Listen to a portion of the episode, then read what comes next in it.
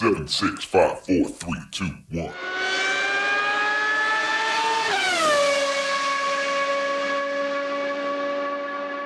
Herzlich willkommen zu Formel 1, dem Podcast mit Christian, ein spanischer Formel 1-Fan. Und mit Frank, einem deutschen Formel 1-Fan. Und heute sprechen wir über das Rennen in Frankreich. Und das war ein spezielles Rennen. Ist dir aufgefallen, warum, Christian? Ähm, nee. Also ich, habe viele Gründe, die mir einfallen, aber ich weiß nicht, was du meinst. Ich habe es letztes Mal schon mal erwähnt, dass es fast geklappt hat und diesmal hat es geklappt. Es sind alle 20 Fahrer ins Ziel gekommen. Es gab keinen einzigen Ausfall. Das ist mir auch aufgefallen, vor allem habe ich an dich gedacht, weil wir darüber gesprochen hatten. In dieser Hinsicht, ja, Fahrer, gute Fahrer, gute Technik, oder? Und noch extremer, nicht nur, dass es keinen Ausfall gab, es gab noch nicht mal ein Safety Car und noch extremer, es gab noch nicht mal, und ich hoffe, ich habe jetzt recht und habe nicht irgendwas verpasst, aber es gab noch nicht mal eine einzige gelbe Flagge das ganze Rennen über. Und trotz Mazepin. trotz Mazepin, ja. Und ähm, also ist doch Wahnsinn, oder? Keine Ja, ja. Zwischenfälle. Ja. Kein Safety Car, keine gelbe Flagge, kein Crash, kein Ausfall. Wo gibt's denn sowas? Ja, und trotzdem am Ende gab es ein bisschen Spannung. Normalerweise, also ich wünsche mir immer Regen und ein paar Unfälle oder ja, schwierige Ja. Manöver. Und trotzdem war es, also okay, es gab einen Teil, wo es vielleicht nicht so spannend war, aber am Ende gab es noch Spannung bis zum Schluss. Am Ende gab es Spannung bis zum Schluss, weil Verstappen gewonnen hat. Ja, also nicht deswegen, sondern weil man es nicht wusste bis zum Ende. Weil Genau. Langweilig ist halt, wenn, was war Hamilton immer der Spezialist, der fährt vorne los und ja, bleibt vorne und fertig und nichts passiert. Aber ich glaube, wir Ja. sollten vielleicht mal der Reihe an, anfangen. Ja, wie fandest du den Start? Naja, ich glaube, wir haben ja schon mal erwähnt in diesem Podcast, dass wir alle uns im Sinne der Spannung hoffen, dass mal jemand anderes Weltmeister wird als Hamilton. Und äh, als Hamilton dann nach dem Start doch auf 1 war, danach fand ich den Start natürlich nicht ganz so gut, ne? Also Ja. Verstappen hat ihn verloren. Ja, es ist manchmal, ich muss zugeben, dass es manchmal auch ein bisschen unfair ist, dass man sich immer freut, wenn, wenn Hamilton nicht Pole macht und wenn er dann nicht gewinnt und so.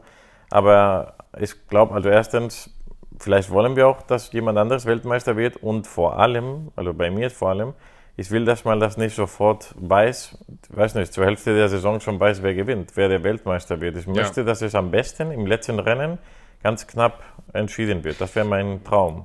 Dein Traum könnte diese Saison in Erfüllung gehen. Ja, sieht so aus. Zumindest sieht gut aus, zumindest. Ja, und ähm, also bei mir ging es genauso. Als der Start losging, habe ich mir gedacht, das gibt's doch nicht, weißt du? Also, Ja. dass er dann irgendwann nochmal mit Strategie, was Mercedes normalerweise sehr gut macht. Ich sage normalerweise, da können wir drüber bestimmt heute viel reden. Aber was Mercedes immer mit Strategie sehr gut macht, also sie hatten ja zwei, zweites und drittes Auto. Also alle Chancen der Welt, um das zu kriegen, irgendwie einen, einen, Undercut zu kriegen, weil die ja zwei Autos hinter dem ersten hatten. Und dass es dann trotzdem irgendwie gewinnt am Ende, das kann man sich vielleicht vorstellen, aber dass es so losgeht, da habe ich mir gedacht, das gibt's doch nicht. Also, Ja, ähm, und dann war es eben so, Hamilton fährt voraus, Verstappen ist Zweiter.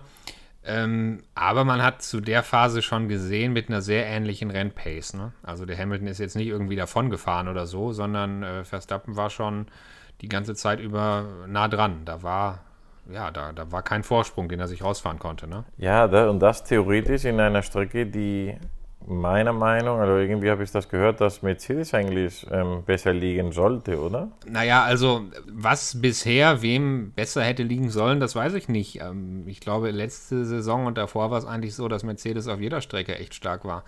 Hier war es jetzt so, dass die Abstimmungen etwas unterschiedlich waren bei Mercedes und bei Red Bull. Red Bull ist deutlich weniger Abtrieb, deutlich weniger Flügel gefahren, hatte einen großen Vorteil auf den Geraden, mehr Topspeed auf den Geraden.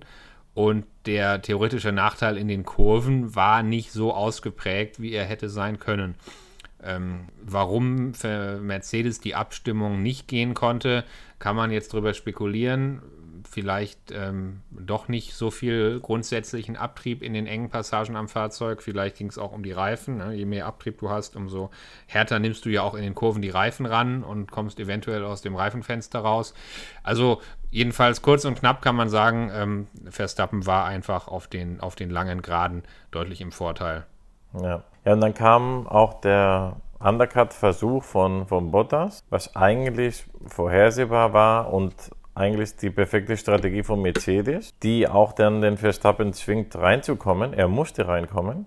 Ja. Aber dann die große Überraschung, ich weiß nicht wieso, also auch, ich meine, im Nachhinein ist jeder schlauer und das sagt man ja immer, hätten das machen sollen oder so. Aber das hat keiner, zumindest in der spanischen Übertragung, verstanden. Mercedes fängt die, die, den Stopp an, also die Strategie. Ja. Macht den Stopp von Bottas, weiß genau, jetzt kommt Bottas rein, weiß dann genau, Verstappen muss covern und weiß ja. dann genau, Hamilton muss rein. Und ja. statt das, die haben das ja angefangen und ja. am Ende sah es aus, als ob die irgendwie überfordert waren und irgendwie nicht richtig geplant haben und Hamilton bleibt draußen und am Ende war das dann eine Fehlentscheidung, aber die haben die irgendwie, ich weiß nicht, was da los war. Also. Ja, also wenn ich mal zurückdenke an meine Kindheit, als ich Formel 1 geschaut habe, da hat das Wort Undercut nicht existiert. Warum nicht? weil die Autos oder weil die Fahrer bei jedem Stopp noch getankt haben, weil die Autos bei jedem Stopp betankt wurden. Das heißt, du warst immer gegen Ende deines Stints deutlich schneller, dann hast du getankt, dann warst du schwerer und entsprechend langsamer. Die Boxenstrategie sah also immer so aus, möglichst ein oder zwei Runden länger draußen bleiben zu können als dein Gegner, ein oder zwei richtig schnelle Runden mit einem leichten Auto ohne Benzin hinzulegen und dann am Ende ähm, eventuell in diesen Runden genug rauszuholen, um, um einen Vorteil zu haben. Und erst seitdem nicht mehr getankt wird, seitdem die Autos also konstant gleich ihr Gewicht verlieren, erst seitdem gibt es praktisch die Möglichkeit des Undercuts, also vorher reinzukommen, vor dem Gegner und durch einen vorgezogenen Boxenstopp eventuell eine Position gut zu machen. Und manchmal gewinnt der Undercut und manchmal gewinnt der Overcut. Und es ist immer so ein bisschen schwer zu sagen, wer hat jetzt den Vorteil, der, der länger draußen bleibt oder der, der früher reinkommt. Und bei diesem Rennen in Frankreich war es halt ganz deutlich, das hat man an vielen Stellen gesehen, dass der Undercut einfach richtig, richtig viel gebracht hat. Also ich denke, das ist ein Reifenthema. Ich denke, ja, keiner versteht die Reifen so richtig. Das gilt immer noch, muss man sagen. Aber es ist einfach so, dass die Reifen am Anfang so gut funktionieren in der ersten Runde, in der zweiten Runde, dass der Undercut einfach die Vorteile hat. Gut, aber dann hatten wir auch nochmal Perez, der hat ja einen Overcut gemacht. Also Overcut nicht in dieser Hinsicht, aber der ist länger draußen geblieben und hat dank dessen dann bessere Reifen gehabt für zum Ende. Also so Richtig. 100% ist die, also bei Hamilton war es so, wenn du dich dafür entscheidest, draußen zu bleiben, dann bleib draußen. Aber er ist halt nur eine Runde später rein. Also irgendwie, ja. Ich kann es nicht verstehen, immer noch nicht. Also, okay, am Ende hätten die vielleicht trotzdem, Red Bull hat ja nochmal eine weitere Entscheidung getroffen, die dann positiv war. Aber in diesem Moment, du machst ja. den Stopp für Bottas, du weißt, jetzt geht's los. Das wusste Verstappen nicht. Also Red Klar. Bull wie du sagst, Perez äh, ist zwar lange draußen geblieben, hatte aber auch keinen direkten Gegner an der Stelle, wo es jetzt genau an der Stelle darum ging, äh, wirkt ein Undercut oder wirkt ein Overcut. Perez war natürlich, genau wie du gesagt hast, am Ende ein bisschen stärker und konnte Bottas dann noch überholen. Ich glaube, die Wahrheit ist, dass Mercedes das so ganz selber nicht durchblickt hat in dem Moment. Die wussten nicht genau, wie stark der Undercut ist. Die waren, glaube ich, von der Stärke des Undercuts selber ein bisschen überrascht, nehme ich an. Aber ist doch schön zu sehen, dass die Mercedes-Strategieabteilung auch nicht funktioniert wie ein Uhrwerk und auch nicht alles komplett im Blick hat. Ja, ich glaube, seitdem die unter Druck sind und liefern müssen, dann passieren halt die Fehler. Wenn du, wenn du trotz Fehler immer gewinnst, dann kannst ja. du alles entspannt ja, gucken und entscheiden. Die Frage ist, ob die eigentlichen Fehler nicht später passierten, weil nun ist ja Folgendes passiert. Verstappen war wieder vorne, aber Hamilton hat richtig Druck gemacht. Ne? Ja. Ähm, also das war für mich an der Stelle schon so ein bisschen auch Nervenkrieg und Reifenkrieg natürlich. Ähm, aber Verstappen musste sich nach den Boxenstops wirklich Runde für Runde für Runde verteidigen und konnte sich sein Rennen nicht einteilen. Wenn man an der Spitze fährt, macht man das ja ganz gerne, dass man sich das Rennen einteilt und Reifen schont aber da war nichts mit Einteilen, da war nichts mit Schonen. Da hat Hamilton richtig, richtig Druck gemacht. Das hat er sehr gut gemacht, meiner Meinung nach. Weil hätte er jetzt einfach, ja, ich spare mal Reifen und so, da hätte es nichts gebracht. Da hätte Verstappen auch im Reifen sparen können, sage ich mal. Hätte nichts gebracht. Er hat ihn versucht, einen Fehler zu zwingen, genauso wie beim Start. Also einfach unter Druck zu setzen, damit er einen Fehler macht. Natürlich auf Kosten seiner Reifen, weil hinten also hat man ja immer mehr Verschleiß, also auch von den Reifen. Ja. Aber das war seine einzige Chance und das hätte auch sehr gut gehen können. Hat nicht funktioniert, ja. aber hätte es genauso gemacht und erwartet von ihm. Ja, und ähm, so richtig, richtig spannend wurde das Rennen dann eben in der Runde 32, als eigentlich das große Highlight passiert ist. Es war für fast alle ein Einstopprennen. Es gab am Ende nur zwei Fahrer, die überhaupt mehr als einmal in der Box waren Und das waren Leclerc und Verstappen. Und ähm, in Runde 32 ist eben Verstappen auf Führung liegend plötzlich in die Box gekommen und holt sich gelbe Reifen ab. Gibt die Führung auf für frische gelbe Reifen. Ja, unerwartet, sehr, sehr mutig von Red Bull, finde ich. Und ähm, ja, also, es, also ich glaube, damit hat keiner gerechnet. Ich fand es auch mutig. Also ich habe auch gedacht, echt Respekt für, für diese mutige Strategieentscheidung. Und äh, ich habe in dem Moment so ein bisschen gezittert und gedacht, okay, wenn jetzt ein Safety Car kommt, ne, dann, Dann war es das, ja. war es das halt komplett. Und das ist so ein bisschen das Hamilton-Glück, was man ihm immer nachsagt, wo ich schon wirklich gedacht habe, und da hätten wir echt wieder geschimpft über dieses Hamilton-Glück, wenn jetzt ein Safety Car kommt und Mercedes kriegt die Stops praktisch geschenkt und fährt am Ende den geschenkten Doppelsieg ein. Und die Red Bull, die mutige Red Bull-Strategie wurde nicht belohnt. Aber es sollte anders kommen. Es kam kein Safety Car und Verstappen hat aufgeholt, Runde für Runde. Und ähm, ich nehme an, du hast genauso wie ich äh, und wie wahrscheinlich alle immer so ein bisschen mitgerechnet. Wie viele Runden Rückstand hat er noch? Äh, wie viele Sekunden Rückstand hat er noch? Wie viele Runden sind zu fahren? Wie viele Sekunden muss er pro Runde aufholen? Ja, die Übertragung ist halt immer blöd, weil die Übertragung sagt halt, okay, der fährt jetzt zwei Sekunden schneller, der hat so und so viele Sekunden Vorsprung, es sind dann sieben Runden. Und das, das weiß jeder Formel 1 Fan, das, geht- das funktioniert nicht so. Du machst erstmal zwei, drei Sekunden vielleicht schneller und dann wird es immer weniger der Unterschied, immer weniger, immer weniger, weil deine Reifen ja auch nachlassen. Ja. Und du weißt, es wird am Ende eng sein. Weißt du, auch wenn die gesagt haben, okay, der wird jetzt irgendwie fünf Runden vor, vor Schluss bei Hamilton ankommen, du wusstest genau, das wird nicht so sein. Das wird immer weniger Unterschied sein und irgendwann kommt er dann dran mit eventuell kaputt gefahrenen Reifen, was mir Sorgen gemacht hat, weil der musste ein Mordstempo fahren. Und ähm, ja, vielleicht kommt er dann bei Hamilton an ohne, ohne Reifen, sogar noch mit abgefahrenen Reifen als Hamilton, der vorne ohne, ohne Verkehr fährt. Also hätte auch schief gehen können. Richtig, richtig. Ich habe zwischendurch natürlich auch mal so ein bisschen gerechnet. Als es noch 20 Runden zu fahren waren, hatte Hamilton auf Verstappen 17 Sekunden Vorsprung. Als es noch sechs Runden zu fahren waren, waren es noch vier Sekunden. Also es war immer die ganze Zeit so ein bisschen, konnte man es immer hochrechnen, es war durchschnittlich unter einer Sekunde, die er aufholen musste. Es waren so 0,7 Sekunden, sieben Zehntel ungefähr, die Verstappen im Schnitt aufholen musste. Und wie du sagst, am Anfang ist er zwei, zwei Sekunden schneller gefahren. Ähm, ich habe mir aber auch Sorgen gemacht, ob denn dieses Überholmanöver glimpflich ausgehen würde. Oder ob da vielleicht, tja, die Fetzen fliegen, ob ein Hamilton sich da vielleicht ein bisschen härter wehrt. Ne? Man weiß ja auch nie, wie sowas dann funktioniert auf der Strecke. Ja, also ist, bevor wir zu Hamilton kommen, bei in spanischem Fernsehen wurde Bottas sehr kritisiert, dass er Ja. ihn nicht länger aufgehalten hat, den Verstappen und so, und dass er ähm, ja eigentlich sein Job wäre und dass er überhaupt keine, sich überhaupt nicht gewehrt hat und nichts gemacht hat quasi und einfach ja, wurde überholt und fertig. Ich finde das unfair gegenüber Bottas, weil erstens, ja, natürlich muss er helfen, dass Hamilton gewinnt und das habe ich ja schon ähm, erwähnt, ja, das ist sein, eigentlich sollte es sein Job sein, ein guter zweiter Fahrer zu sein oder der beste zweite Fahrer für Hamilton und ihm helfen zu gewinnen und womöglich die ähm, Konstrukteur-Weltmeisterschaft auch noch zu gewinnen. Aber er kann auch nichts machen, wenn ein Auto zwei Sekunden schneller ist und überholt.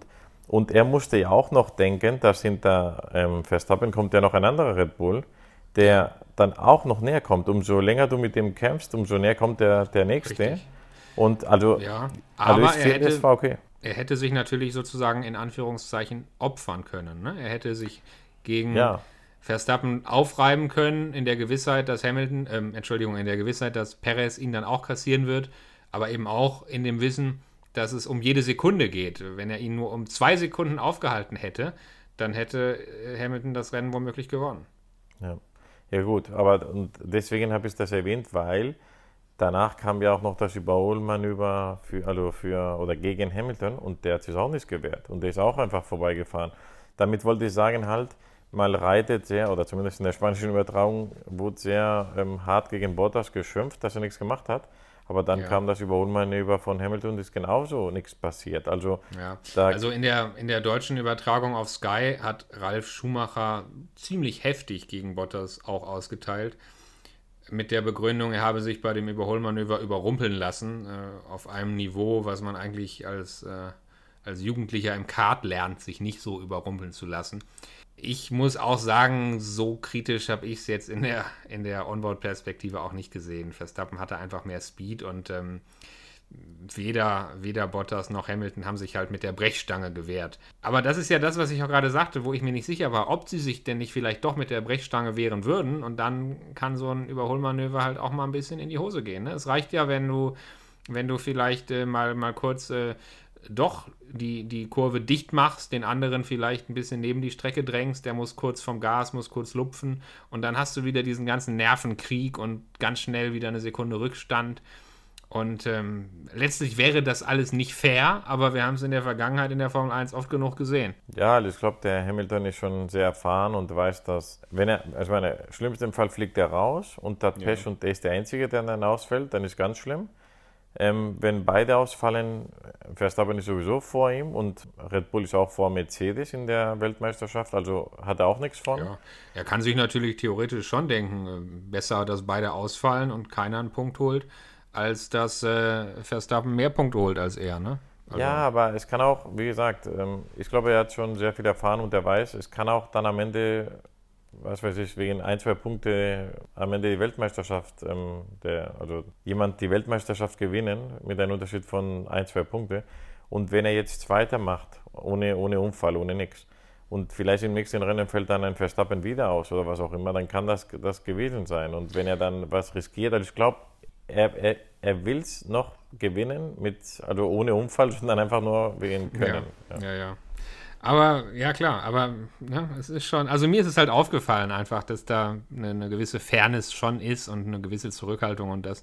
Also ich glaube, um es mal ganz klar zu sagen, ich glaube, wenn ich jetzt, wie gesagt, habe ich vorhin schon mal erwähnt, wenn ich an meine Jugend vom Formel 1, äh, vor der Formel 1 Übertragung zurückdenke, mit Michael Schumacher und Co., da wurde teilweise noch ein bisschen unfairer und mit härteren Bandagen gekämpft, als das heute der Fall ist. Also ich glaube, ja, Michael also Schumacher hätte ein wenig emotionaler reagiert und sich dann nicht so überholen lassen, unbedingt. Ja, also ich finde, das zeigt auch eine gewisse ja, Erfahrung oder, oder Stärke. Professionalität. es zeigt ja, genau. einfach, dass auch wirklich, weil auch alle natürlich Angst vor einer Strafe haben. Heute musst du viel mehr Angst vor einer Strafe haben, als das noch vor, vor 10 Jahren oder vor 15 Jahren der Fall war. Das ist mhm. einfach so. Aber andersrum, bei Verstappen, glaube ich, wäre es anders gewesen. Also er ist schon härter. Also wenn du siehst, ähm, Verstappen zwängt sich schon durch ja. und hofft und, und denkt, dass Hamilton dann klein beigibt. Also andersherum, glaube ich, wäre es vielleicht nicht so gut geendet. Das glaube ich schon. Ja, ja, ja, ja, mag sein.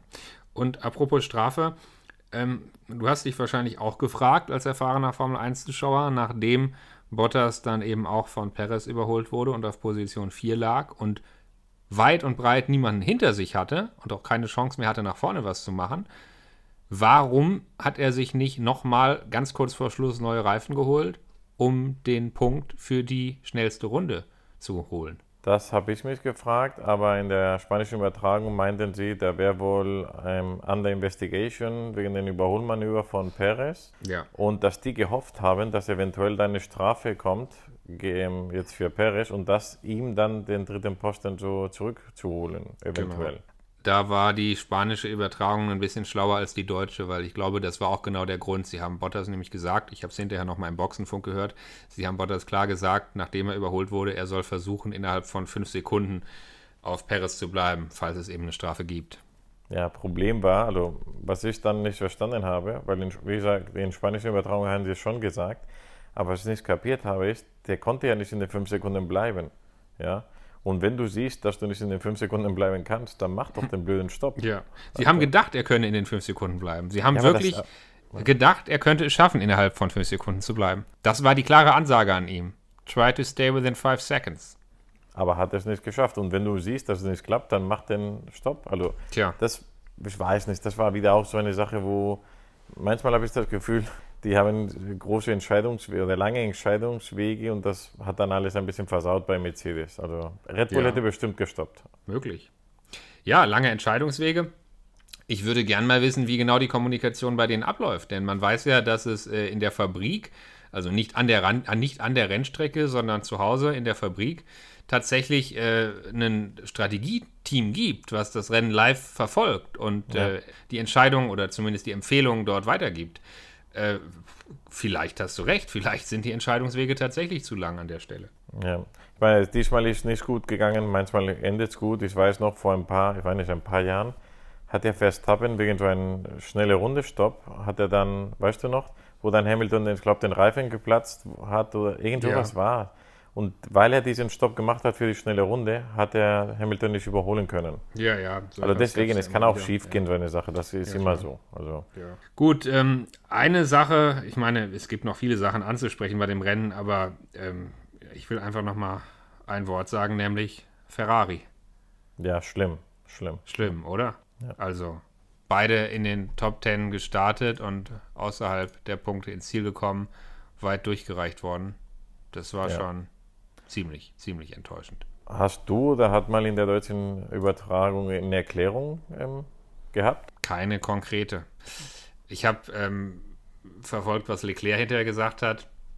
Er meinte, es geht wohl mal wieder um die Thema Reifen. Er sagte, und das hat man ja auch in der Qualifikation gesehen, auf die schnelle Runde, auf die eine schnelle Runde hat Ferrari die Speed und ist da. Und äh, Leclerc sagte, wir können, wir können die Speed eine Runde, zwei Runde, vielleicht drei Runden gehen mit den Reifen. Und anschließend fahren alle anderen die Speed weiter und die Ferraris brechen komplett ein. Also aus irgendwelchen Gründen haben beide Ferrari im Long Run die Reifen nicht im Arbeitsfenster halten können. Ja. Das war wohl der Hauptgrund. Ferrari hat viel Arbeit vor sich. Ja, ich glaube, das hatten wir auch schon mal das Thema. Ich glaube, die haben dieses Jahr schon ab.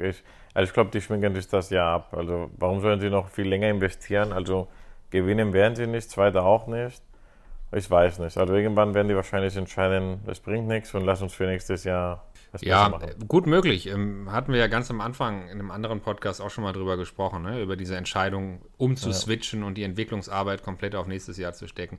Ferrari hat natürlich die Hoffnung, irgendwo in der Konstrukteurswertung geht es ja schon noch um was. Ne? Vielleicht. Ja, ja, äh, klar. Also ich habe Sie haben hab gedacht, sie Daten, weg- aber Sie haben gedacht, sie könnten McLaren schlagen in der Konstrukteurswertung, aber für McLaren war das Rennen genau andersrum. Da ging es nur nach vorne im Rennen. Die sind da durchs Feld gepflügt teilweise. Äh, da ging es halt komplett in die andere Richtung. Also das sieht momentan so aus, als äh, wäre McLaren die, die klare dritte Kraft aktuell. Ja, also Ferrari hat definitiv viele Hausaufgaben, aber viel Zeit haben sie nicht, denn es geht nächstes Wochenende schon weiter in Österreich. Und äh, danach geht es direkt schon wieder weiter. Also unterm Strich drei Wochenenden, drei Rennen. Äh, das geht jetzt Schlag auf Schlag. Also ich finde es toll. Das gibt natürlich den Teams nicht viel äh, Möglichkeiten noch irgendwas zu ändern oder, zu, oder sich zu verbessern oder zumindest nur in der Rennstrecke oder auf Ja. der Rennstrecke. Aber ich finde es toll als Fan. Also mir würde es gefallen wie beim Fußball, dass man jedes, jedes Wochenende was zu gucken hat. Ja, und ähm, Österreich waren letztes Jahr zwei tolle Rennen. Ich hoffe, es werden jetzt wieder zwei tolle Rennen. Ich freue mich drauf. Genau, dann hören wir uns schnell wieder. Nächste Woche neuer Podcast und ähm, ich würde sagen, bis zum nächsten Mal. So machen wir es. Bis zum nächsten Mal, Christian. Mach's gut. Ciao. Ciao.